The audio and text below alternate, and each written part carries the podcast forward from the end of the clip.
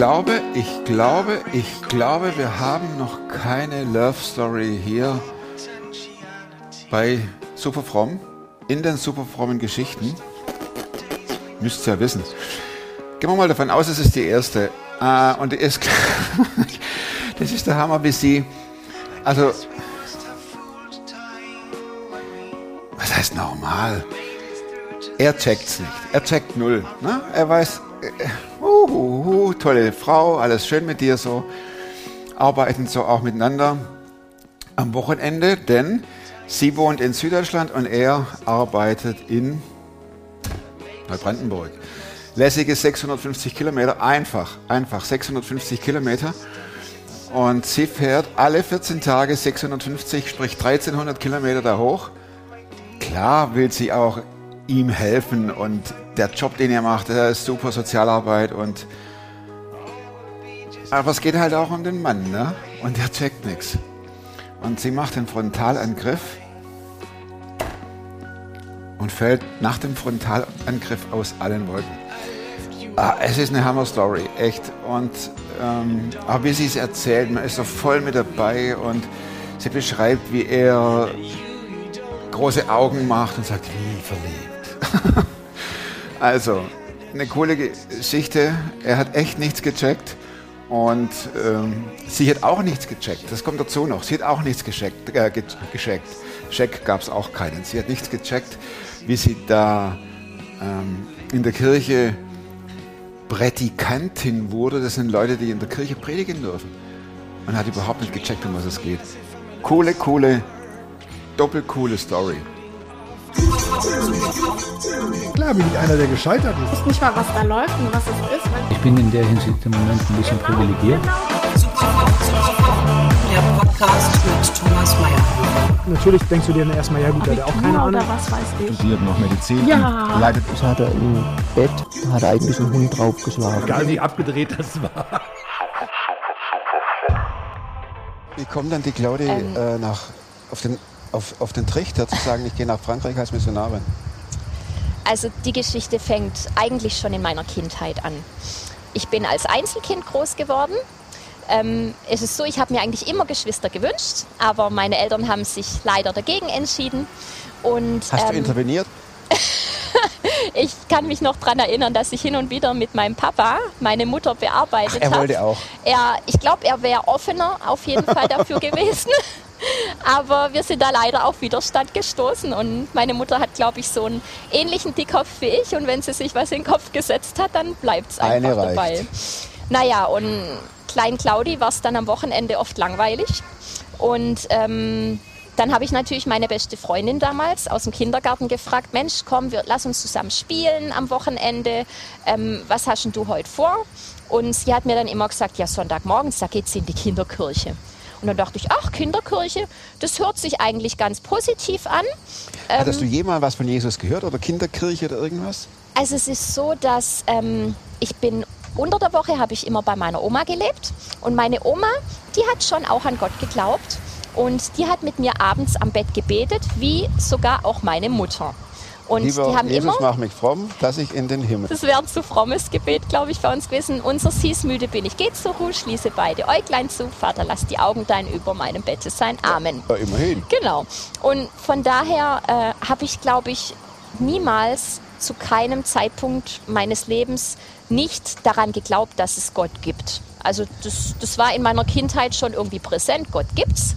Und ähm, später, ich muss ganz kurz vorgreifen, als Teenie hat mir dann plötzlich meine Mutter erzählt, du eigentlich, ich glaube gar nicht an Gott. Ich bete es halt mit dir. Ich habe das immer an dir gebetet, jetzt bist du ja groß genug, jetzt kannst du inzwischen selber beten. Oder gar nicht. Und dann, ja, dann bin ich aus alle Wolke gefallen und dachte, ich habe immer gedacht, ja Gott, das, das ist doch normal, dass man an Gott glaubt, aber es, ist nicht, es kann, muss nicht immer normal sein. Genau, das war schon so das erste Wow. Und äh, als ich dann in die Kinderkirche ging mit meiner Freundin, weil es gab ja keine andere Alternative am Sonntagmorgen, Fernsehen da- oder Kinderkirche? so ungefähr. Und Fernsehen durfte ich dann natürlich auch nicht immer gucken oder das war mir dann auch zu langweilig, weil ich habe sogar einen in meinem Zimmer gehabt, konnte gucken, wann ich wollte. Das ist nichts mehr Besonderes. Musst, das ist jetzt ja. inzwischen bei unseren Kindern ein bisschen anders. Naja, und auf jeden Fall war ich da in der Kinderkirche. Meine, eine meiner ersten Erinnerungen ist, dass meine Freundin immer eine Mark mitgekriegt hat in die Kinderkirche. Meine Eltern haben mir immer nur 50 Pfennig mitgegeben. Und ich fand es so, das war mir schon fast peinlich, dass ich immer nur diese in Anführungszeichen 50 Pfe- Pfennig da reinwerfen darf und meine Freundin ganz stolz ihre Mark. Und, Hier, guck mal. Ja, das zeigt mir, dass einfach Kirche in unterschiedlichen Familien unterschiedliche Stellenwerte hat. Und da habe ich gemerkt, okay, meine Eltern, die haben andere Werte, die, die ihnen wichtiger sind. Ähm, später guter Job, Karriere, Geld verdienen, reicher Mann, ähm, so ungefähr in die Richtung. Das wäre wahrscheinlich so ihre Traumvorstellung gewesen. Für ihre Tochter. Und genau. Und naja, jedenfalls bin ich dann in der Kirche, Gott sei Dank, groß geworden. Und Ging es öfter dann hin? Und, und ich bin dort? jeden Sonntag, glaube ich, wirklich hin in Kinderkirche. Ich war immer dran interessiert und habe dann auch immer daheim mit Gott geredet. Und, aber also so irgendwie, genau, Gott gibt's nicht mehr und nicht weniger. So wie, wie, wie ein Hobby, so wie andere vielleicht sonntags Fußball spielen, so bin ich halt in Kirche, weil es halt gerade praktisch war. Ähm, habe dann irgendwann Konfirmation dort mitgemacht, kann mich noch erinnern. Ähm, der mein Bibelvers, den ich mir ausgesucht habe für meinen Konformantenspruch, war der allerkürzeste, der auf diesem Tisch ausgebreitet lag. Wir durften uns die selber aussuchen. Kürzeste deshalb, weil ich Angst hatte, dass wir den auswendig lernen müssen und ich kann überhaupt nicht gut auswendig lernen. Ähm, wo der Weg des Herrn ist, da ist Freiheit. Dann dachte Oder? ich, äh, weiß zwar nicht, was es bedeutet, aber den suche ich mir jetzt aus. Inzwischen ist es natürlich anders. Und ähm, Genau, soweit zu dem. Äh, habe mich dann in Jugendgottesdiensten engagiert, ähm, bin dann irgendwann in Kirchengemeinderat als die jüngste aller Mitglieder mit Abstand gewählt worden. Ach, da warst du auch voll dabei. ich war voll dabei, total engagiert. also wirklich wie ein ähm, Verein. ja, Im so, Positiven, ne? Ja, ja. Engagiert, ja. mit dabei. einfach mit dabei, an Gott irgendwie geglaubt. Ähm, äh, habe mein Leben aber genauso geführt wie alle anderen, die auch nicht in Kirche gehen. Also irgendwie für mich war Kirche wie so ein Hobby halt, Gott wie ein Hobby. Ähm, dann habe ich angefangen nach meinem Abi ein duales Studium zu machen und dann dachte ich, dass ich dann mir dachte, okay, dann studiere ich ähm, Lehramt BWL, weil das habe ich ja eh schon studiert, da muss man dann immer so viele Kurse belegen. Und evangelische Theologie, weil ich bin ja in der Kirche eh engagiert, ähm, ich kenne mich ja aus mit Religion. Äh, Rallye-Lehrermangel gab es damals, glaube ich, eh an beruflichen Schulen. Und dann wurde ich Berufsschullehrerin für BWL und Rallye, das gab mir Sicherheit. Und ähm, dort bei diesem Theologiestudium in Mannheim äh, fand ich es zum ersten Mal so ein bisschen merkwürdig in diesem Studium, weil ähm, diese Studierenden dort mit dem Lehrstuhlinhaber ganz komisch geredet haben über Gott. Wie? Ich kann es ich kann's nicht wirklich beschreiben. Es war wie, wie so eine Beziehung. Wie, also ich, ich habe manchmal so ein bisschen bissig in, in mir drin gedacht, wie wenn die mit dem Jesus verheiratet wären. Ganz komisch. Also ich konnte es damals noch überhaupt und nicht. leuchtenden Augen ja, oder so, voll so, so. total voller Leidenschaft für Jesus und voller Liebe. Und, Und also so, so hätte ich damals wahrscheinlich über meinen damaligen Freund geredet, aber nicht über Jesus. Also so irgendwie Ja. wirklich ganz komisch. Ich konnte es nicht zuordnen. Ich habe nur gedacht, irgendwie läuft hier ein ganz komischer Film ab. Und ich saß dann halt weiter mit drin. Und ähm, das Studium, das hat mich jetzt natürlich nicht komplett ausgefüllt. Dann muss man natürlich als so eine aktive Frau irgendwie noch was anderes nebenher volle machen. Powerfrau, oder? zack, zack, zack, zack, zack. ja, es liegt irgendwie so in mir drin. Und dann habe ich eine, von unserem Kirchengemeinderat eine Anfrage gekriegt, ob ich mir vorstellen könnte, eine Predikantenausbildung zu machen. Also Predikanten halten quasi eigene Gottesdienste im Kirchenbezirk, wenn sie dann angefragt werden. Die wenn, predigen. Genau, die predigen dort auf der Kanzel. Und dann dachte ich, ach, das tue ich doch eh voll gern. So reden, mich vorne hinstellen, ähm, mich vor Leuten präsentieren, super. Ähm, da mache ich mit da melde ich mich dazu an und dann äh, waren da immer solche Wochenendblocks, wo wir dann irgendwo in Baden-Württemberg unterwegs waren und die Ausbildung gemacht haben. In unserem Predikantenkurs gab es damals ähm, sehr viele ältere Leute, die ähm, so kurz vorm Ruhestand so nochmal was Neues für sich gesucht haben. Ähm, das hat mich echt fasziniert. Also Menschen, die auch noch im Alter so eine neue Herausforderung suchen, die sagen, hey, jetzt bin ich nicht in Rente, sondern jetzt kann mich Gott erstmal vielleicht so richtig nochmal gebrauchen. Also ganz, ganz toll. Ich habe die echt bewundert. Und dann äh, war da noch ein junger Mann, so in meinem Alter, der einzige. Mit dem habe ich dann natürlich viel Zeit verbracht. Wir haben viel miteinander geredet. In Pausen waren wir dann zusammen ein bisschen draußen und sind spazieren gegangen. Und der hat mich so an die Kommilitonen aus Mannheim erinnert. Ich dachte, der hat auch so einen komischen Glaube. Ja. Und er hat auch von seiner Beziehung irgendwie zu Jesus erzählt und von seinem Leben vorher, nachher. Und ich dachte, oh, das erinnert mich so ein bisschen an mein Leben. Was so mal ganz erzählt hat. vorsichtig ausgedrückt. Ah, okay. Und das, oh Mist. Und also er hat mich super ins Nachdenken gebracht. Und dann war er, der Daniel, der Erste in meinem Leben, der mir wirklich das Evangelium erzählt hat. Ja, also das Evangelium heißt letztendlich, die Beantwortung auf die Frage, warum Jesus am Kreuz gestorben ist. Er hat es für mich gemacht, für jeden Einzelnen, für uns, nicht für sich selber, weil er irgendwie äh, sich opfern wollte oder Märtyrer war oder sonst was, sondern für uns aus Liebe zu uns. Und dadurch ist unsere Schuld bereinigt, wenn wir Ja zu diesem Jesus sagen. Und war das das erste Mal, dass du das so... Ja, Ich meine, das liest man ja. Ich habe es gefühlt noch nie vorher gelesen. Ich habe es noch nie predigen hören bei uns in der Kirchengemeinde. Entweder waren meine Ohren verstopft oder es wurde nicht gepredigt oder ich, es war nicht der Für richtige. Zeitpunkt. Für mich war es, wie wenn ich es zum allerersten Mal in meinem Leben gehört hätte. Und es war für mich wie so der letzte Tropfen, damit das Fass überfließt. Und ähm, es, es, war, es war total faszinierend. Ähm, ich habe dann den Daniel gefragt, du, ähm, ich möchte auch so einen Glaube haben wie du. Wie macht man das? Weil ich bin ja so eine Macherin. Wie, wie mache ich es denn? Und ähm, er hat erst gesagt, du Claudia, ich merke, du bist jetzt irgendwie total berührt. Ich habe ich hab plötzlich echt so, also ich war echt den Tränen nahe und Du? ich bin, ja, und ich bin eigentlich nie so am Wasser Während gebaut. seiner Erklärung Ja. hast du auf einmal ich habe eine andere gedacht, so Dimension krass. gekriegt. Ja, ich habe plötzlich so gemerkt, wow, ähm, Gott ist mehr als das, was ich bisher kennengelernt habe. Über ihn. Nicht von ihm direkt, sondern über Gott. Ich habe immer über Gott Sachen gehört, quasi. Und ähm, dann hat er mich gefragt, du Claudia, ich würde jetzt voll gern für dich beten. Und dann dachte ich, äh, hast du irgendwo dein Gebet dabei? Also so, ich kenne halt so dieses. Versle noch von früher Ja. aus meiner Kindheit und im Predikantending, da lernt man auch mal, ja komm, notiert dir alles auf und so. Und, und die Pfarrer bei uns in der Kirche haben auch immer die Gebete halt abgelesen, natürlich schon ein bisschen freier, aber letztendlich Mhm. stand es auf dem Blatt. Und da dachte ich, ja Daniel, wo ist denn dein Gebet? Wo ist denn dein Platz? Und dann Wo ist denn dein Ordner? ja, ich rede einfach dann mit Gott, wenn ich bete und lass mir so die Eindrücke dann halt so von ihm schenken. Und ich so, okay. Dann dachte ich, ich, ich habe dann immer abgewägt. So meine Frage ist nach wie vor, was ist das Schlimmste, was passieren kann? und Hm, worst case. das ja, Worst Case war nicht groß vorhanden in dem Fall, tut bestimmt nicht weh. Und dann dachte ich, ja gut, dann mach halt mal. Und dann hat er gefragt, ja, darf ich dir meine Hand auflegen auf die Schulter? Ich also es wird immer strange, so irgendwie so spooky. okay, mach halt mal. Hand aufgelegt, gebetet.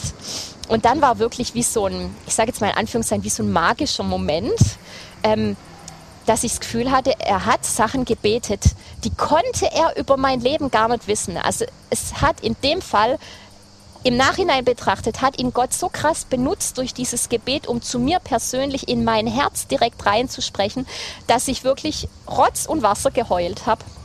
Und dachte so, oh, ich muss mich wieder irgendwie unter Kontrolle kriegen. Zum Glück war dann irgendwann das Gebet auch fertig.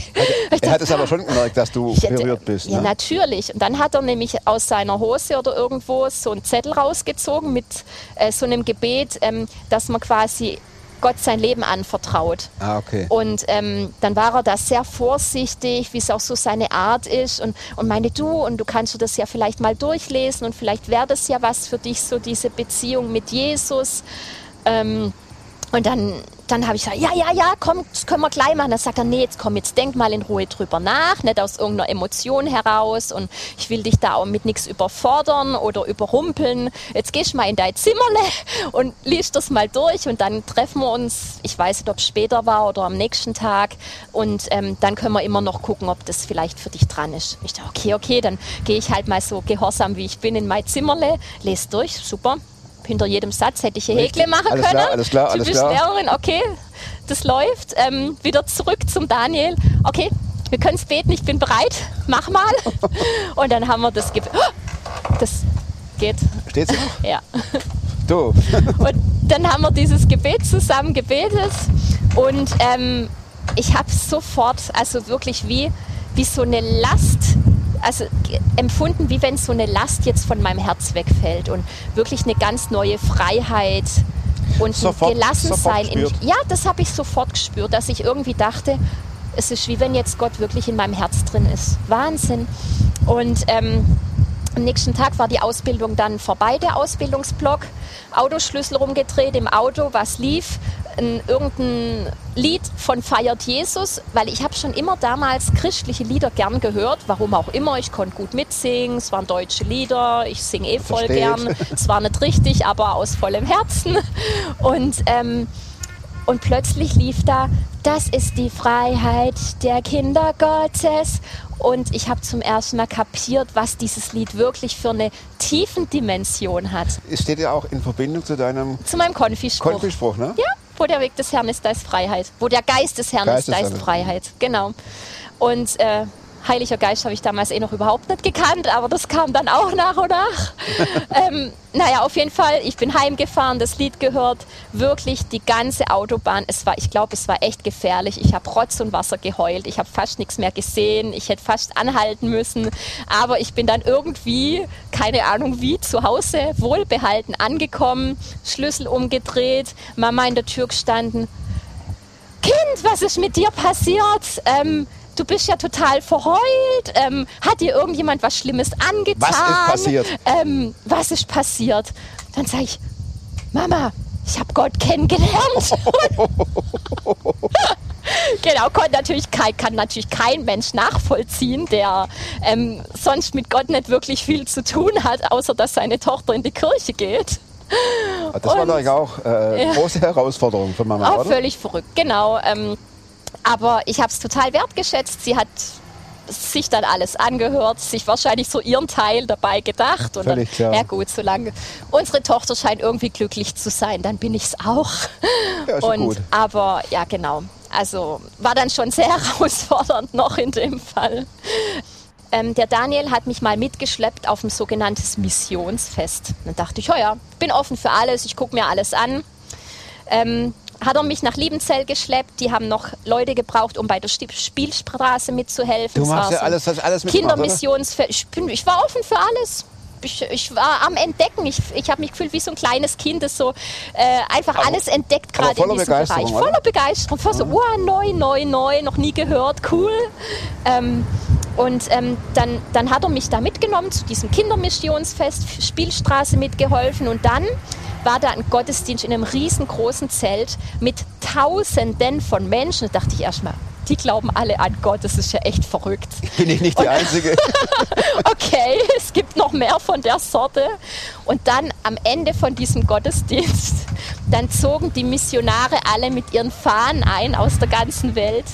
Also es war so krass und also ich merke es jetzt noch, ich war so berührt. Ich habe wieder in diesem Gottesdienst Rotz und Wasser geheult. Ich schucken Daniel neben mir an, sag, Daniel, ich muss in die Mission. Und, und Daniel, okay, wir gucken mal, wer dafür zuständig ist. Nein, Dann hat er mich, dann hat er mich noch am selben Tag zum damaligen Personalverantwortlichen für Kurzzeitler mitgenommen und hat gesagt, du hier, die, die will in die Mission, redet mal zusammen. nimm's sie. Und ähm, dann hat mich ähm, der, der Mann damals gefragt, ja, was, also was würde dich denn so interessieren für ein Land oder wofür wärst du denn offen? Und ähm, dann habe ich gesagt, also Englisch ist nicht so ganz mein Ding. Englisch immer schlechteste Note im Zeugnis, war immer eine 3. Ähm, voll peinlich. ähm, Oh, das ist eine gute. also ich, ich rede super gern Französisch. Ähm, was gibt's denn äh, mit Französisch im Angebot? Und dann habe ich gesagt, ja gut, entweder Frankreich oder in Burundi haben wir auch noch Missionare. Sag ich, Frankreich ist ja super langweilig. Da war ich schon x-mal auf Austausch.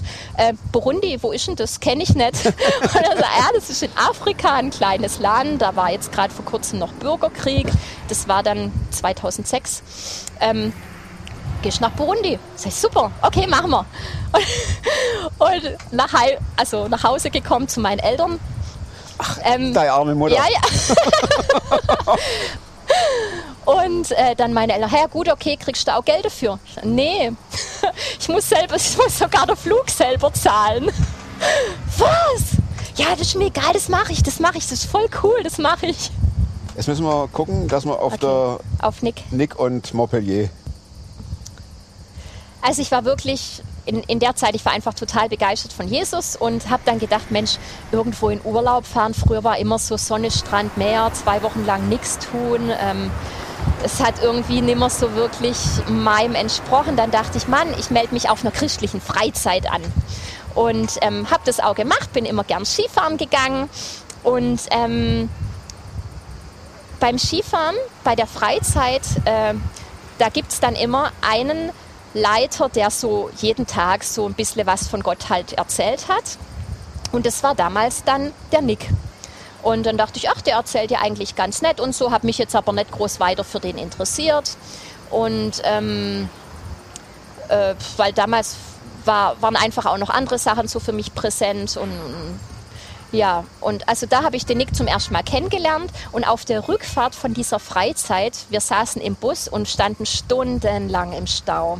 Und der Nick, so pflichtbewusst und liebevoll wie er ist, redet natürlich mit jedem Einzelnen im Bus, geht von Sitz zu Sitz und erzählt und hat mir damals dann im Bus erzählt, dass er jetzt gerade im Wechsel ist von einer Gemeindegründungsarbeit von Berlin, die er wirklich geliebt hat, nach Mecklenburg. Genau, und damals, das hat mich schon irgendwie so beeindruckt, was er da erzählt hat, aber ich habe mir zu dem Zeitpunkt noch überhaupt nichts dabei gedacht. Also wirklich nicht. Weil er stellt es immer schon in Frage, dass es, dass es doch da Ah, schon okay. an, aber nein, damals noch nicht. War ich noch so ein bisschen anderweitig ähm, Unterwegs unterwegs.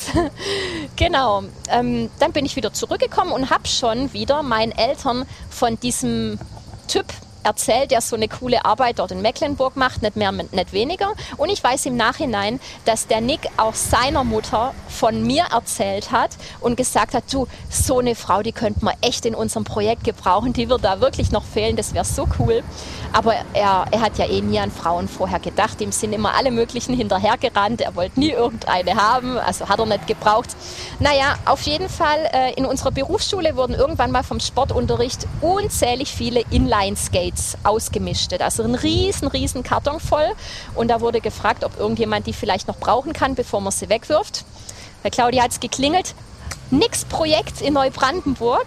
Ähm, Nick angerufen, du Nick, hast du, hast du irgendwie äh, Bedarf an, an diesen, an diesen Inline-Skates? Ähm, äh, die gibt es hier. Und äh, Für Ume? dann, genau, für Umme. Dann sagt er, ja, ja, klar, schick sie doch her. Äh, alles gut. Und dann dachte ich, nee, also das will ich mir jetzt schon mal von der Nähe Bursche. an. Komm, ich fahr vorbei. Ich fahr vorbei. Vorbei. Ich, ich, ich nehme die Inline-Skates in den Kofferraum und düse hoch, 650 Kilometer. Und ähm, habe die Inline-Skates vorbeigebracht, habe die Arbeit kennengelernt und dachte so, wow, das ist wirklich ein richtig cooles Projekt, was mich total anspricht. Und dann war wieder das, was kommen musste. Also Gebete, die flashen mich halt immer. Er hat dann irgendwann mal angefangen, dass er sagt, komm, wir beten zusammen. Und dann hat der Nick für mich gebetet und in dem Moment, ich dachte, oh. Es Dieser ist, Mann. Und da dachte ich, krass, oh Mann, jetzt bist, jetzt verliebst du dich in den Typ. Äh, das wird mein Leben wirklich sehr auf den Kopf stellen. Es wird mein Leben komplett verändern. Ich habe gedacht, gut, okay, versuche ich es wert. Jetzt checken wir es mal ab, ob vielleicht von der Gegenseite da auch Interesse sein könnte. Ähm, und ich habe ja inzwischen auch im christlichen Bereich gelernt, dass es so ist, dass eigentlich die Frau nicht so die Initiative sein sollte in solchen Beziehungsgeschichten. Ah, du es gelernt? Aber das, das war bei Mama nicht möglich. Ohne, ohne Initiative. Er wäre, glaube ich, sein Leben lang Single geblieben. Ja, und plötzlich stand ich auf der Matte, aber eine Frau, die er sich so niemals gedacht hätte. Die schon auch so ihren eigenen Kopf in manchen Punkten und Bereichen hat. Und ähm, er hat mir mal im Nachhinein gesagt, er hat gesagt, er muss in seiner Arbeit schon so viel kämpfen. Das war so herausfordernd für ihn, eine sozialmissionarische Arbeit zu machen. Und er möchte dann nicht mehr auch noch zu Hause kämpfen. Und Das hat er passt. dann, also er hat lange, er hat sehr, sehr lange gezögert. Ähm, es war so, ich habe ihn zum ersten Mal besucht, es war an Ostern, glaube ich, in einem Jahr. Und dann war ich nach Ostern, alle 14 Tage, bin ich, donnerstags war Schule aus, Gott sei Dank, ich hatte freitags frei. Wunder passieren immer wieder.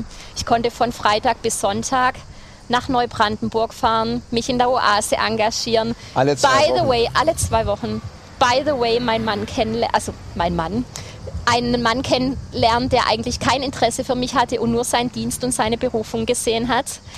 Ähm, und dann war Advent.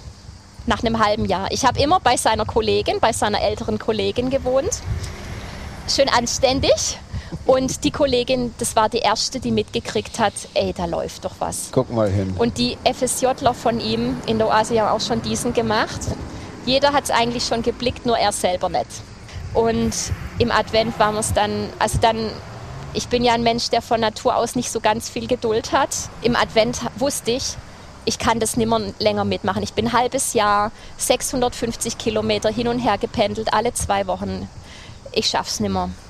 Und ich weiß, dass Versetzungsanträge, wenn du die Schule wechseln möchtest, noch dazu in ein anderes Bundesland, immer nach den Weihnachtsferien eingereicht werden müssen. Da ist die Deadline. Dachte ich, okay, jetzt oder nie. Ich muss die Initiative ergreifen. Ich musste Nick fragen, wie er eigentlich zu mir steht. Und dann haben wir Tacheles geredet. Im Advent, ich glaube, es war der zweite Advent. Und es hat funktioniert. Moment. er hat Nein gesagt. Mein Mann hat Nein gesagt. Ähm, er hat gesagt, du, ich, ich, ich habe keine Gefühle für dich.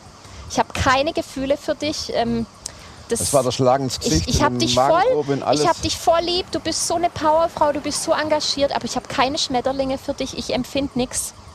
Und dann habe ich gesagt, gut, okay, dann fahre ich jetzt sofort. Ich fahre nach Hause und ich komme nie wieder und dann kann ich aber auch keinen Kontakt mehr mit dir haben. Dann äh, ist das für jetzt für immer beendet. Seine Kollegin, die hat in der Nähe von, also die hat bei einem großen Parkplatz gewohnt, wo immer mein Auto stand. Der Nick ist am nächsten Morgen äh, er muss immer den Parkplatz überqueren, um zu seiner Arbeit zu kommen. Und ähm, er hat da mein Auto nicht mehr stehen sehen. Und in dem Moment hat es bei ihm geklingelt. Und er hat gedacht, was würde ich jetzt machen, wenn Claudia die wirklich wegfahren? Und da hat es plötzlich, da hat es was in seinem Herz gemacht. Und er hat den Hörer in die Hand genommen, mich angerufen und hat gesagt, du Claudia, bist jetzt wirklich wegfahren? Und ich habe noch geschlafen, das Handy hat geklingelt. Ich, hä, was willst du eigentlich von mir? Ich fahre jetzt gleich, ich bin noch gar nicht weg. Claudia, dein Auto ist nicht mehr da. Und ich, was? Ist das Auto geklaut worden? Oh nein! Ich bin auf den Balkon gerannt, hab runtergeguckt. Sag ich, sorry, aber bist du bescheuert? Das Auto steht da unten? Und er sagt, nee, ich hab's nicht. Also er war dann wahrscheinlich schon wieder in der Oase. Du, ich hab's nicht gesehen. Und genau, das war dann der Anfang, dass er gemerkt hat, okay, was wäre, wenn Claudia jetzt wirklich weg wäre? Er hat gesagt, gut, Gott, gut, okay, es ist noch nicht alles da, ich wünsche mir noch mehr, aber wir probieren es. Dann habe ich gesagt, gut, er kann mir nichts versprechen. Dann habe ich gesagt, gut, okay, ich setze alles. Und ich wusste, ich habe innerlich die, die totale Sicherheit gehabt, das ist mein Mann. Ich wusste es einfach. Und es war, es war so göttlich. Und es war auch so cool, ähm, als ich meinen Eltern erzählt habe, ich habe einen neuen Freund. Erste Frage, okay, ich glaube, sie haben gefragt, wie heißt er? Und dann Was die schafft er? zweite, richtig, Logisch. was macht er beruflich? Und dann sage ich, er ist Pastor. Ha ja, voll gut, Pfarrer, Pfarrer verdienen ja viel Geld so. Es ist ein bisschen anders. Und dann habe ich ihm erklärt, ähm, dass er von Spenden lebt. Und dann, oh Gott. Dann war mein Papa der allererste, der zum ersten Mal in seinem Leben eine Predigt von vorne bis hinten angehört hat von seinem Vielleicht. zukünftigen Schwiegersohn Ja. und er hat sie nicht schlecht gefunden. Er hat sie zum ersten Mal von Anfang bis Ende hat er sie komplett angehört. Es gibt eine Predigt von meinem Mann online im Internet und die hat er sich angehört. Da weil er mal abchecken musste, was ist das für Was, einer? was für ein Sektierer hat sie da Ja. herzogen, oder? Nick kennengelernt und also er hat ein super Standing bei meinen Eltern. Es war mir auch wichtig irgendwo, also dass er auch akzeptiert ist und sie mögen ihn. Meine ganze Family mag ihn und ich natürlich auch. Und jetzt machen wir einen Riesensprung nach Montpellier.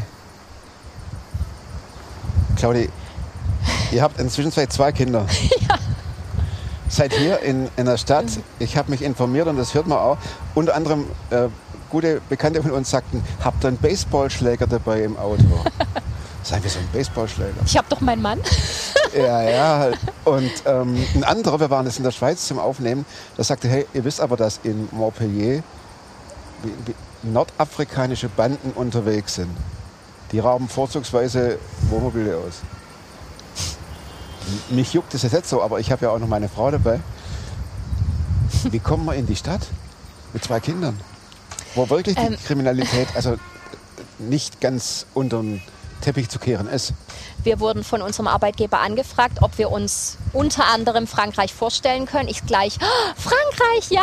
Also Ra Frankreich ist mein Lieblingsland, war immer mein Lieblingsfach in der Schule. Aber Super. du wusstest doch auch mit Sicherheit, dass Montpellier jetzt nicht ganz das, äh, ein einfaches Pflaster ist, oder? Montpellier stand damals noch gar nicht zur Debatte. Ah. Es war also es war erstmal Frankreich. Frankreich. Okay. Und dann hatten wir das Vorrecht, zwei Wochen von unserem Sommerurlaub durch fünf große Städte in Frankreich zu ziehen mit unserem Team, mit Ah, unserem okay. zukünftigen Team und äh, zu beten, nachzudenken. Ähm, Und da kam Montpellier raus. es war plötzlich Montpellier. Ähm, und Montpellier, wir haben uns ehrlich gesagt gar nicht jetzt so informiert, dass hier eine hohe Kriminalität ist. Nach gefühlten zwei, drei Wochen, wir waren am Strand mal mit den Kindern, kommen zurück.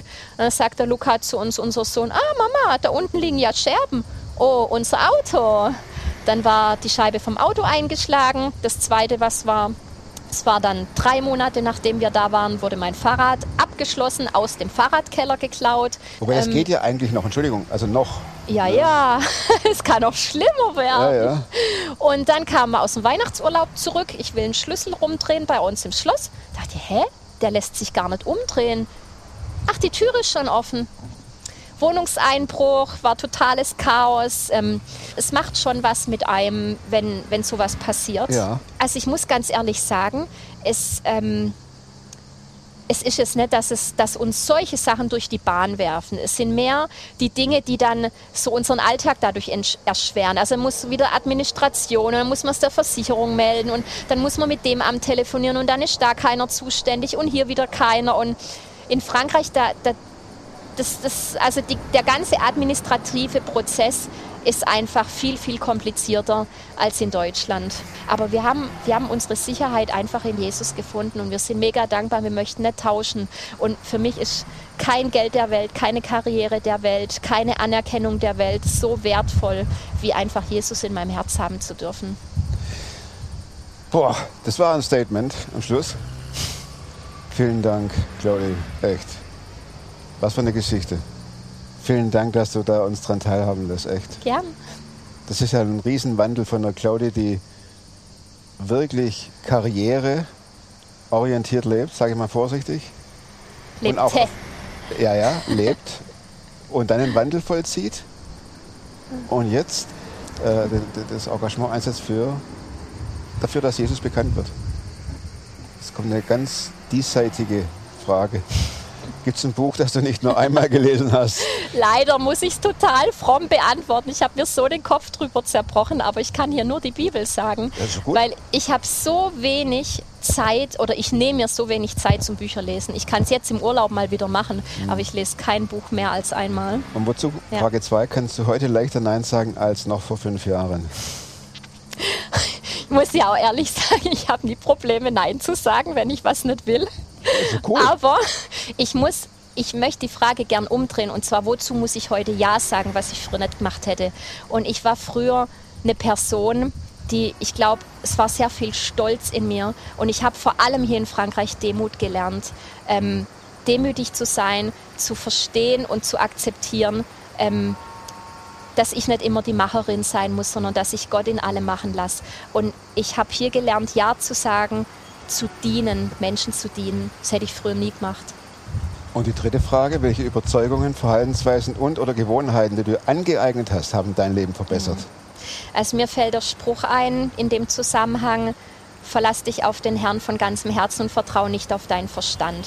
Mein Verstand hätte mir gesagt, hey, bleib in Deutschland, mach deinen lockeren Lehrerjob, ähm, du hast so viele Ferien, es ist so toll, ähm, Häusle bauen, Familie in Süddeutschland, im Schwäbischen. Aber ich glaube einfach, Gott hat was anderes mit uns vorgehabt. Und jetzt noch die Plakatfrage. Hier, Montpellier, Ja. ne? Was wird das draufschreiben? Also auf Deutsch übersetzt, damit es jeder versteht. Gott ist nur ein Gebet weit von dir entfernt. Und was heißt das auf Französisch? Ähm, Peut-être Dieu. Machen wir einen Deal. Du, du, du kriegst es raus, wie es richtig heißt und äh, WhatsApps mir's und dann Ich- ach. haut es unsere Grafikerin auf ein super Plakat drauf. Leute, hinterlasst der Claudi echt fette Daumen nach oben. Ich finde es auch so total easy und erfrischend, wie sie das Ganze rübergebracht hat. Nächste Woche gibt es eine neue Story. Und bis dahin, bleibt gesund und werdet super fromm. Macht's gut. Tschüss.